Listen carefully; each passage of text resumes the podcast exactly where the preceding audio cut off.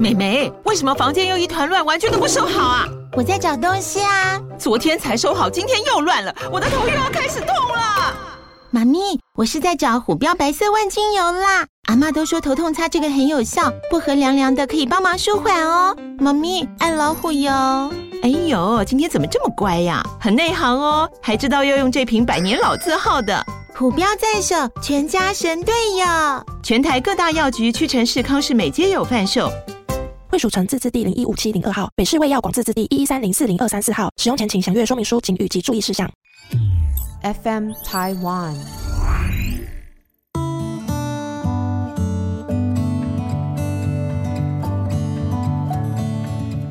各位听众，大家好，欢迎收听《心理不用学》，我是陈永仪。你今天好吗？在此时此刻。在你现在的生活阶段，做个评估，你觉得如何呢？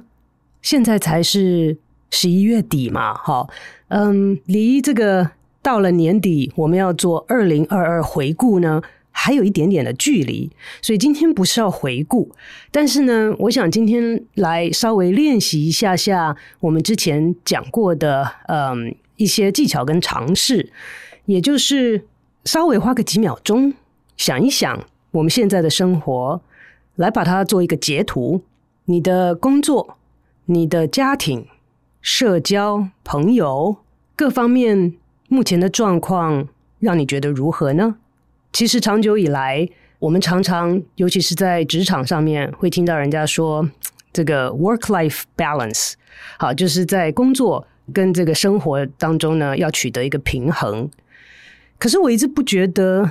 这两个应该把它放在一个对立的状态，也就是说，不应该把它放在天平的两端，因为不管你今天人生的哲学是 “work is part of life”，还是 “life is part of work”，不管你觉得今天对你来讲，生活是工作的一部分，还是反过来说，工作是生活的一部分，无论如何，这两个应该不是对等。或者是相等的关系，通常都是一个在一个之下。大部分的人可能会说：“应该啦，工作是生活的一部分。”那我们就可以去思考，生活还有其他的哪些部分呢？所以，如果我们花个几秒钟，稍微来想一下，可以让我们知道我们现在的状态。我呢，因为。从这个九月开始，就在心里还没有准备好的情况之下，就回到了学校。那在九月到现在，嗯，这段期间，都觉得我好像一直在赶着脚步，追不上所有要学习、要适应、要做的事情。在学校呢，有一个特点，就是它有很定期的一些时程，就是我们前一阵子呢才考完期中考。那因为我这次回到学校是要面对大学生，以前就是只有研究生，所以有更多要适应的地方。所以当我在跟着听众们一起做这个生活的截图的时候呢，我发现有一些比较明显的指标就跳出来了。在这个学期当中，呃，一开始的时候有跟大家提到学习到这个有不同的一些活动。现在呢，考完期中考了。知道有一一种东西，不知道各位 各位是不是记得，或者在我们的那个年代是不是有叫做期中预警？那期中预警就是在学期中，就差不多这个时候考完期中考了。呃，如果呢有一些成绩不理想的。状况出现，那就会在由授课老师在系统里面呢，呃，就写一些意见，然后呢，把这个同学标示出来，就是说，哎，你可能要注意一下了，你的表现可能有点危险哦，嗯。那在这个 时候呢，我又被告知这个新的身份啊，就是做这个导师的身份，一定要开一个导生会。我们的这个系，我不知道是算大算小啦。那每个年级大概有一百多个学生，那这样分分分分下来呢，每个导师大概是二十五到三十个人左右的学生。所以呢，我就要进到系统里去看，说这些大一刚刚进来要适应新环境的年轻人，他们的状况是怎么样呢？他们的学习状态如何呢？哎呀，结果我去看，这二十五到二十八个学生差不多哈，里面快要有一半的人都被其中预警了耶！我想说，糟糕，是怎么回事啊？以前都没碰过这种状况，我就一个个进去看一下。哦，大一的学生真的是有很重的课程压力哈。进到一个新环境，有些同学是第一次离开家，甚至第一次离开从小成长的环境跟城市。嗯，是有很多很多要适应的地方。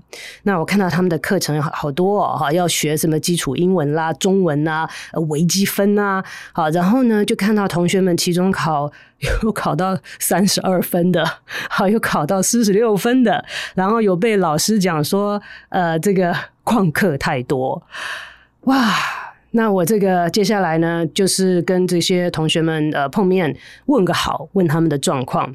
那跟他们分享的时候呢，我就有直接的跟他们说：“诶，我自己啊，就是在大一上学期的时候被退学的，而且就是旷课太多。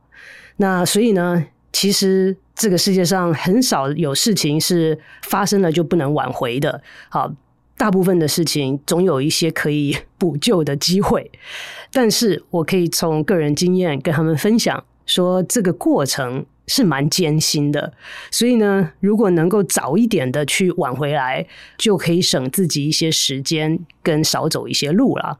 好，在这时候呢，就让我想到说，哎呀，我不知道跟这些年轻人啊，到底沟通的是不是有效率？那这个在整理办公室的时候啊，就想到我过去曾经每一个学期，呃，都有开一堂一学分的课，叫做《剖析爱情》。之前可能跟各位听众朋友提过，那这个课当初的初衷呢，其实就是要让刚刚进入大学的年轻人们，对于爱情的经验跟尝试，能够稍微的了解一下，从生理上面啊，从大脑上面啊，从我们的社交心理上面啊，去看爱情这样子的一个经历。结果我想到这些，刚好在整理办公室的时候，就看到了一些过去，呃，在开这门课的时候，同学们的期末考。那我想今天呢，就跟大家稍微来分享一下，因为我觉得还蛮感慨的，因为过了这么多年啊，绕了一整圈回来，这些期中考在我的办公室里面呢，大概也安安静静的有躺了五六年吧。最近呢，因为我们的 Podcast 有一些听众有回馈，回馈的时候就提到说，当初在上我的课，那我就很好奇，说是什么课？结果呢，嗯，很多都是当初的这个剖析爱情的课。那这些同学们经过了这么多年的成长，有的已经进入婚姻，有许多的当然是进入了职场。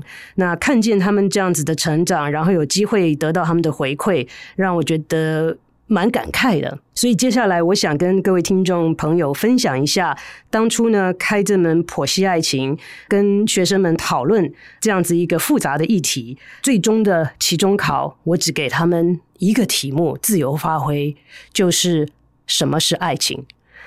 那同学们都洋洋洒洒啊，呃，这个写的很多，呃，恒毅今天在我旁边可能可以当证人。我的面前放了呃很多呃他们的，我我挑选出来哈，想要跟大家分享的里面的一部分。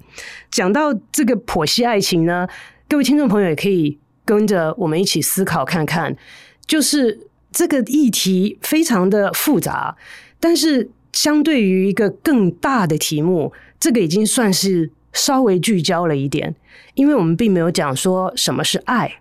那爱当然就有很多种，爱情是爱的一种，但是我们先聚焦到了这个部分，还是非常的复杂。那所以呢，我在每一个学期开始的时候呢，当然都会问这个问题。那我但愿在学期结束的时候问同样的问题，他们会有一些不同的答案，或者会经过一些不同方面的思考的过程。嗯，什么是爱情？其实我对这个议题长久以来都很有兴趣，因为我们人与人之间的关系有很多嘛，对不对？我们有亲情。对不对？有友情，好，有这个嗯家庭的这个手足之情，各式各样的爱跟情都有。那讲到爱情，好像在我的嗯经历当中，跟我的知识范围以内，为了爱情，我们可以付出很多，我们愿意牺牲很多。那这个当然跟父爱母爱好都有这个共同点，但是我们的杀伤力也是最大。也就是说，我为了这个爱情，我可能到最后反目成仇的时候，那个恨的力量比起失去很多其他情感来讲，都大的很多。好，我们失去一个朋友，好，甚至呢，这个跟家人分歧了，不再联络了。大部分的时候是冷漠啦、后悔啦，好，有很多的情感。但是那个恨意啊，能够强烈到让我们去做出很多非理性的事情的时候，常常都是在爱情里面发生，或者是打着爱情的名义 去做这件事情的。我那时候就从各方面挑战同学，有一些同学们啊，我觉得呃，今天我把他们的这个期中考的回应啊，呃，当然就是取决于每一个人里面的一点点，然后把它稍微归类一下。那一开始呢，我觉得这些小大人啊，真的是很可爱。你想想看嘛，他们大概都是十八岁到二十岁了，有一些是快要毕业的啊，那我们就讲十八岁到二十二岁之间的呃年轻朋友们，他们呢认为爱情是什么？我读一个呃同学的这个期中考的第一句啊，我认为爱情是一个以生殖、繁衍及照顾子代为目的的心理现象。我觉得很像小大人啊，非常的就事论事。那这个当然是我们在上课的时候有讨论过。其实呢，过去啊也有一些理论跟说法，就是说我们对于性啊、对于爱的那种呃需求跟渴慕，其实是被基因绑架。哦，就是说，因为我们的基因从演化的角度来看，就是必须要一直的繁衍下去，才能够不被灭绝嘛。那基因要繁衍下去，就希望。这个主人是繁衍的越多越好。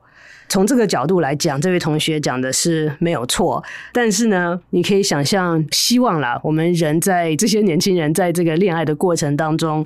那我当然是希望这位同学的这一个观点呢，呃，虽然是没有什么错，但是呢，就是在他这一个时间点上的提出的一个观点，因为我们当然希望我们最后有爱情经验的时候是比这个更丰富，是希望比这个更有意义的一段经验嘛，哈。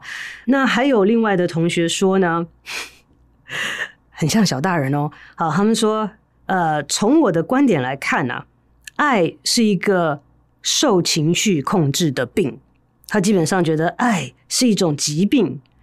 嗯，有时候受到一件事情的激发，就可以从爱到不爱，从不爱到爱。那接下来他就举了一些他个人的经验啊，呃，他跟他的亲密伴侣当的这个交往经验呢，觉得。动不动啊，一下子就会让他感觉对方不爱他了，或者是这个对方认为他不爱对方了。好，那所以他呢，觉得这样子的经验让他不是很好过，所以呢，基本上他以这个面对疾病的角度来看爱情这件事情。那所以我们可以看到，在这么年轻的生命当中，我们每一次的恋爱经验其实是。每一次把自己愿意在别人面前放下身段，显示出自己软弱的一个经验，这样子是个风险。好，当我们把自己放在对方前面，呃，有的时候我们的心是赤裸裸的放在对方前面的时候，这个风险呢，当然是这颗心如果没对方没有好好的珍惜，没有好好的捧着，啊，就有可能呢受到伤害。那受到伤害之后，人会恢复的机制，就是希望下一次不会有同样的事情发生，就会增强自己保护的机制。所以我们可以看到，在人生起步吧，好，我觉得也许十八岁算是起步吧，好的阶段，有一些这样子的经历的时候呢，会影响啊我们日后对爱情这件事情的看法以及处理的方式。那另外呢，有位同学说，他觉得啊。对于爱情的定义啊，他说：“爱情就是一个空白的方程式。我不会寻找过去主流的恋爱轨迹，结婚、步入家庭、生子。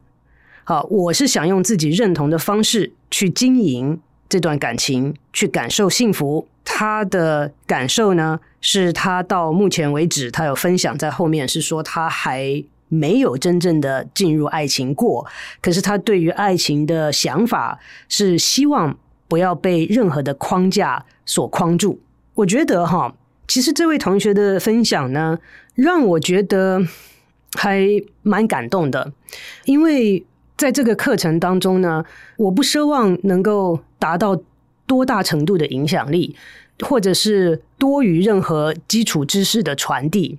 我希望能够让各位同学有时间思考一下，爱情在他生命中会扮演什么样的角色？那他对爱情这样的东西是有什么样子的看法？那这位同学是还没有过爱情的经验，但是呢，他有机会厘清，先是认知，认知到他目前的状态，好，他觉得是现在是空白的方程式，那他也期许这个方程式不会被其他的东西所影响，不过他用这个字哈，方程式，我不知道自己这个本身是不是就已经是一个某种特定的架构了。那但是我大概可以想象这位同学的想要表达的论点是什么。那我觉得这是个理想。那以我们学心理学的人来说，其实我们没有办法活在一个跟别人。断绝所有联系的一个真空的空间里面，所以呢，我们可以去朝这个方向努力，说希望社会对我们的影响、家人对我们的期许、呃，文化给我们的价值观，我们可以希望把这些对我们的影响降到最低，但是要能够不被这些影响，几乎是不可能的事情。那虽然是不可能。也不应该阻止我们去尝试嘛。好，所以我觉得这个论点呢，呃，我也觉得是还不错的。那在学生的这个嗯，他们的观点方面呢，最后一个想要跟大家分享的呢，是他说哈，他觉得爱情需要刻意的去经营，就算已经很熟悉彼此，但还是要花时间一起去做不同的事情，尤其是那些可以让。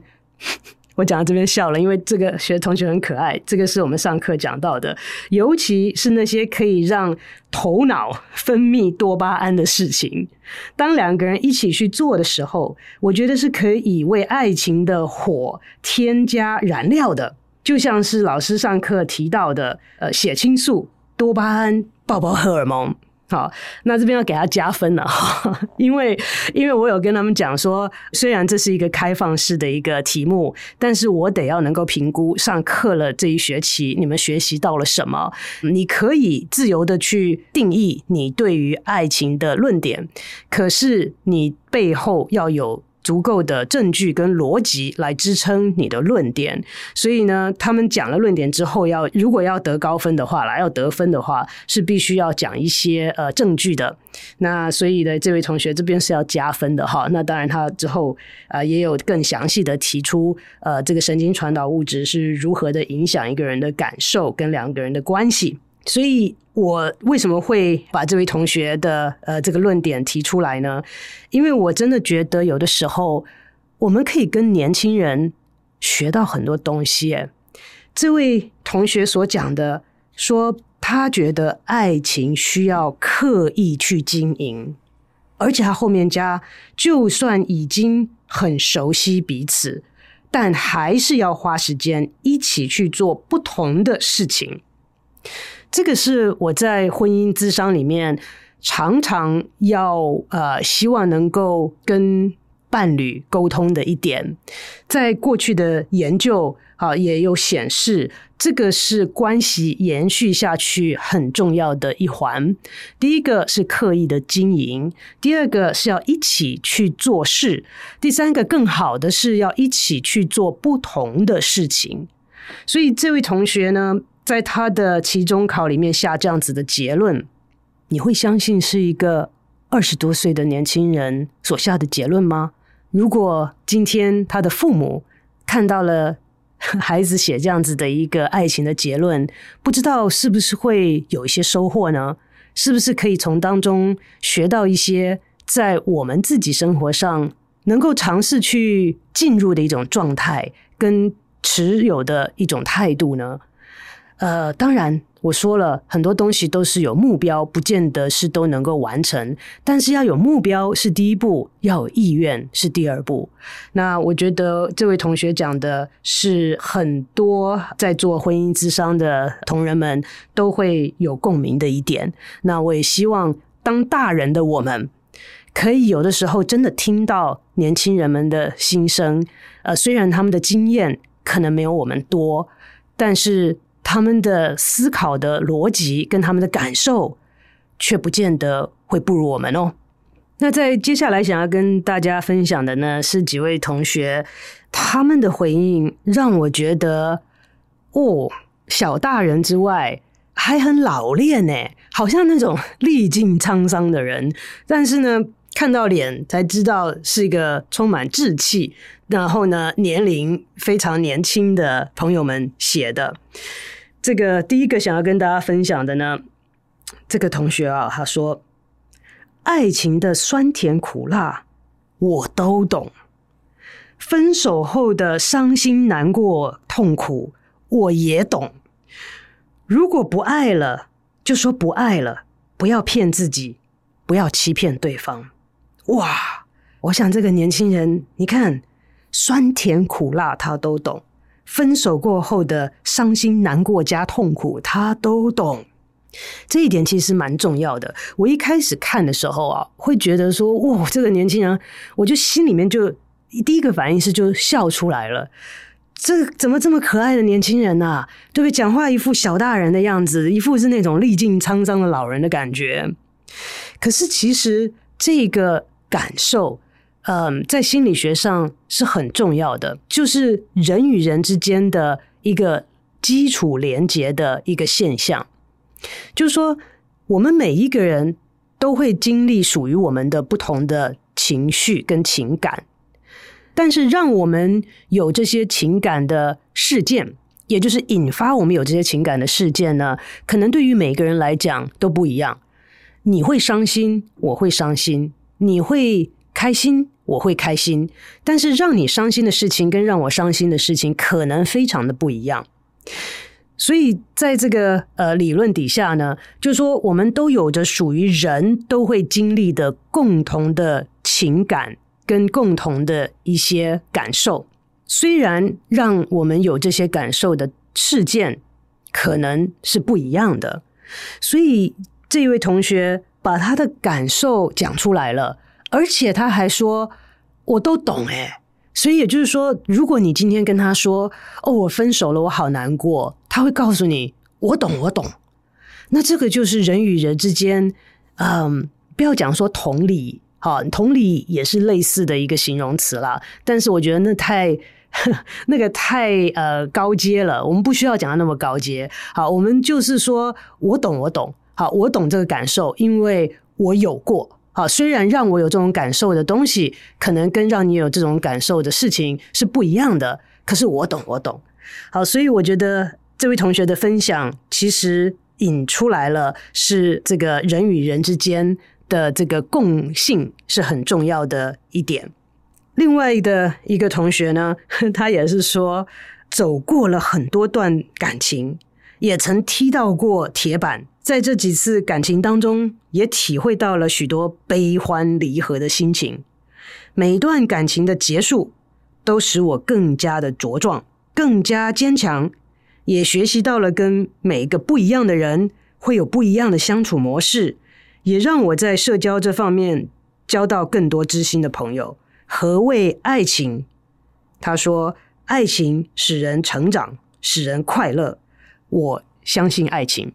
所以大家看到每一个人的感受跟学习是不一样的。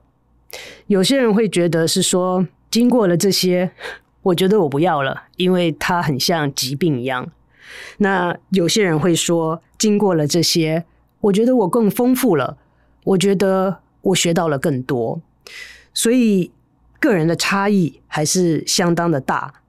那也有同学说，爱情是一种很经典的故事。能说很多遍，时常会想成为对方的双眼，用它来看这个世界，就能把对方锁在心里，因为他是我的全世界。我认为爱情是每一个人的一生当中一定会经历的过程。两个人彼此相爱也好，暗恋也好，或是暧昧也好，这都是对对方的一种爱。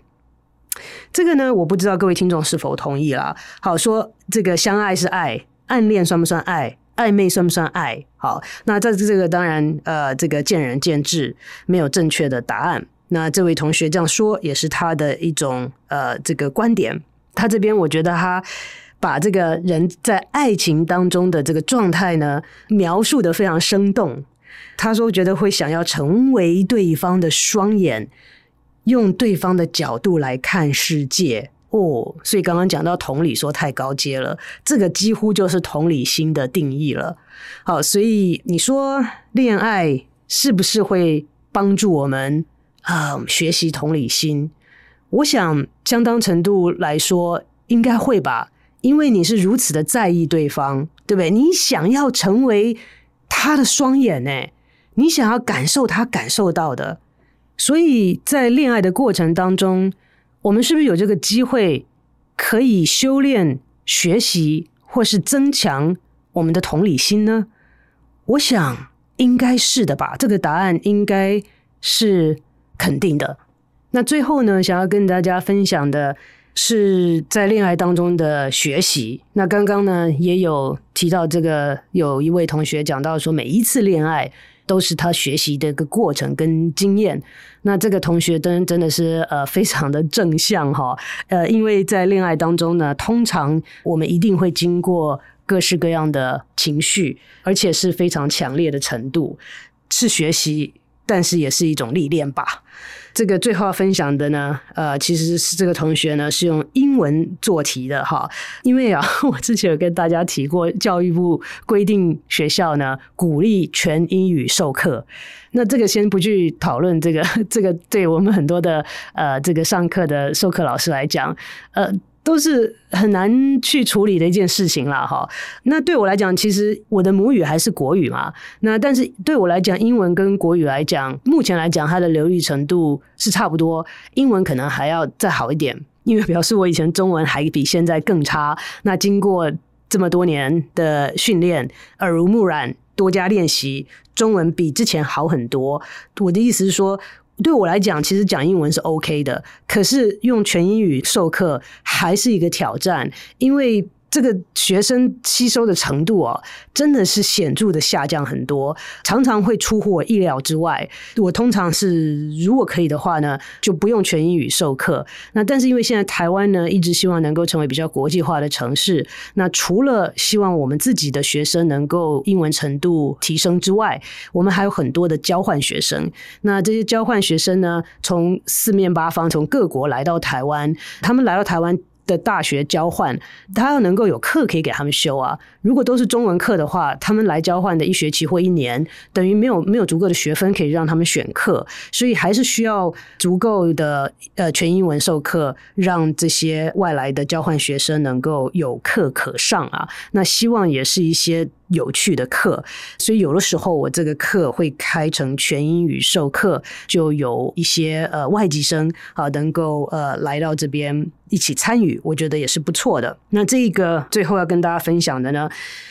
我不不记得他是不是外籍生了哈，但是看到这个考卷是全英语作答。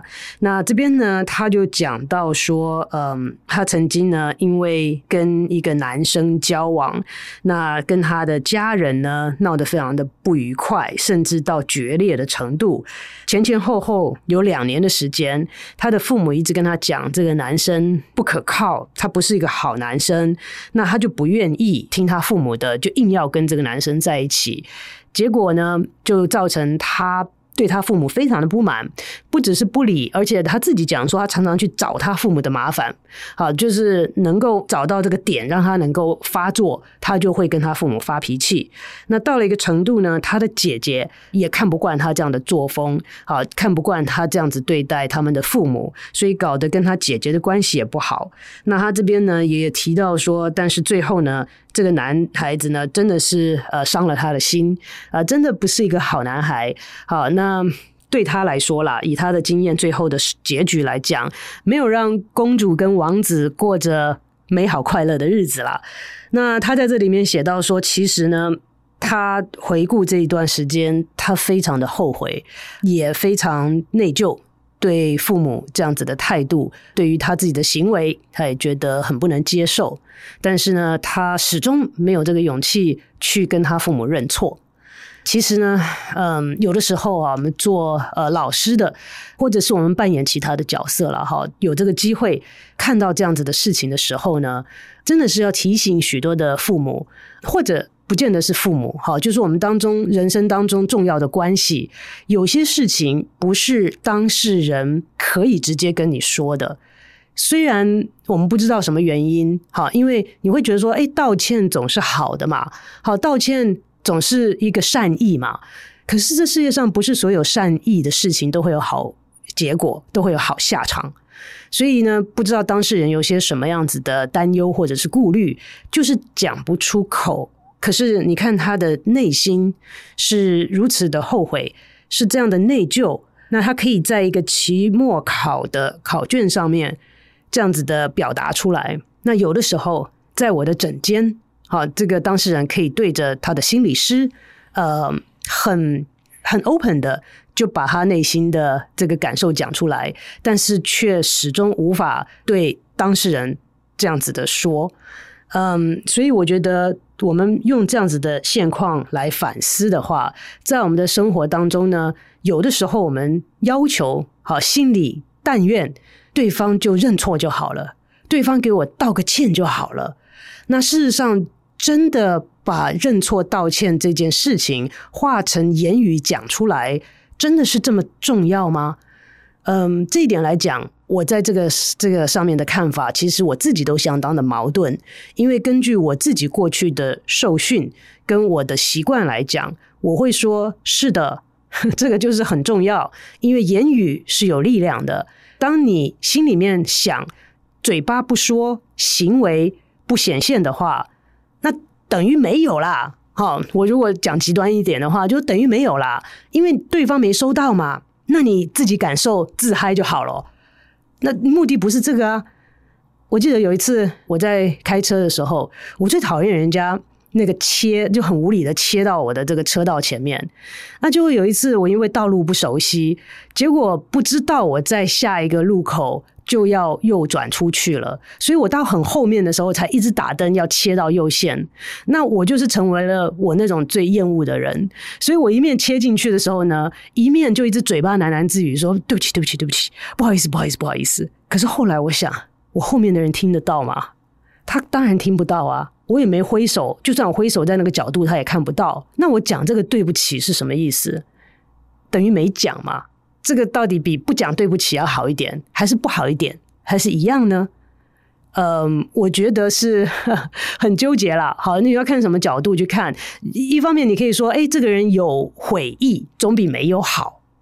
但是对于那个当事人来讲，就是说你想要道歉的对方，对于那个人来说，你不讲出来，他等于没有呢。那这样子有没有达到你想要致歉的目的呢？还是你只是自己心里面想说啊？我做错了，我不好意思就好了呢？看目的是什么？好，看目的是什么？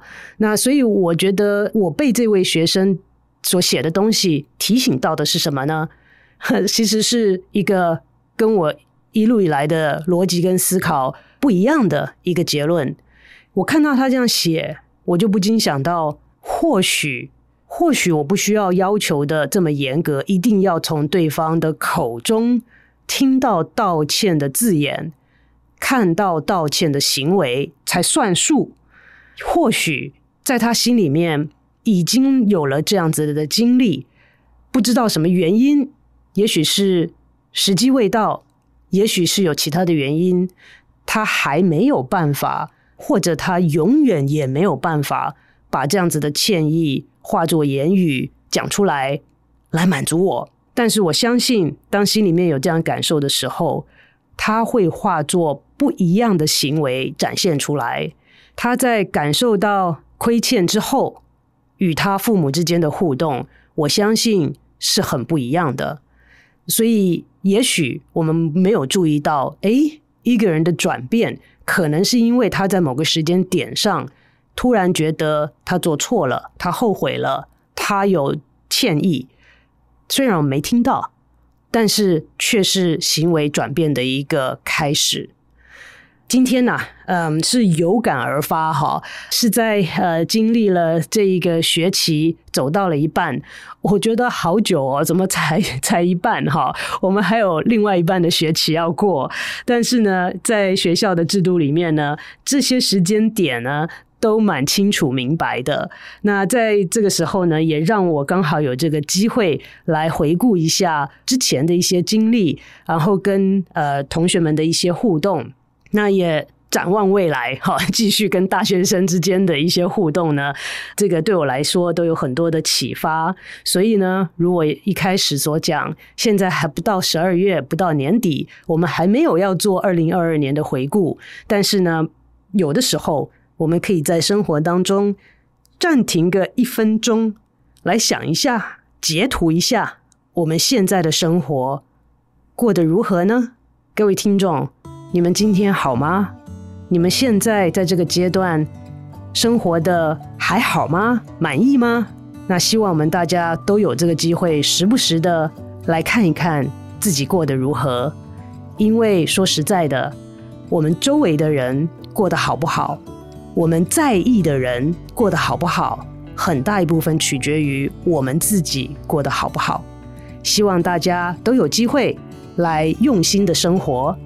谢谢大家的收听，我们下周再见。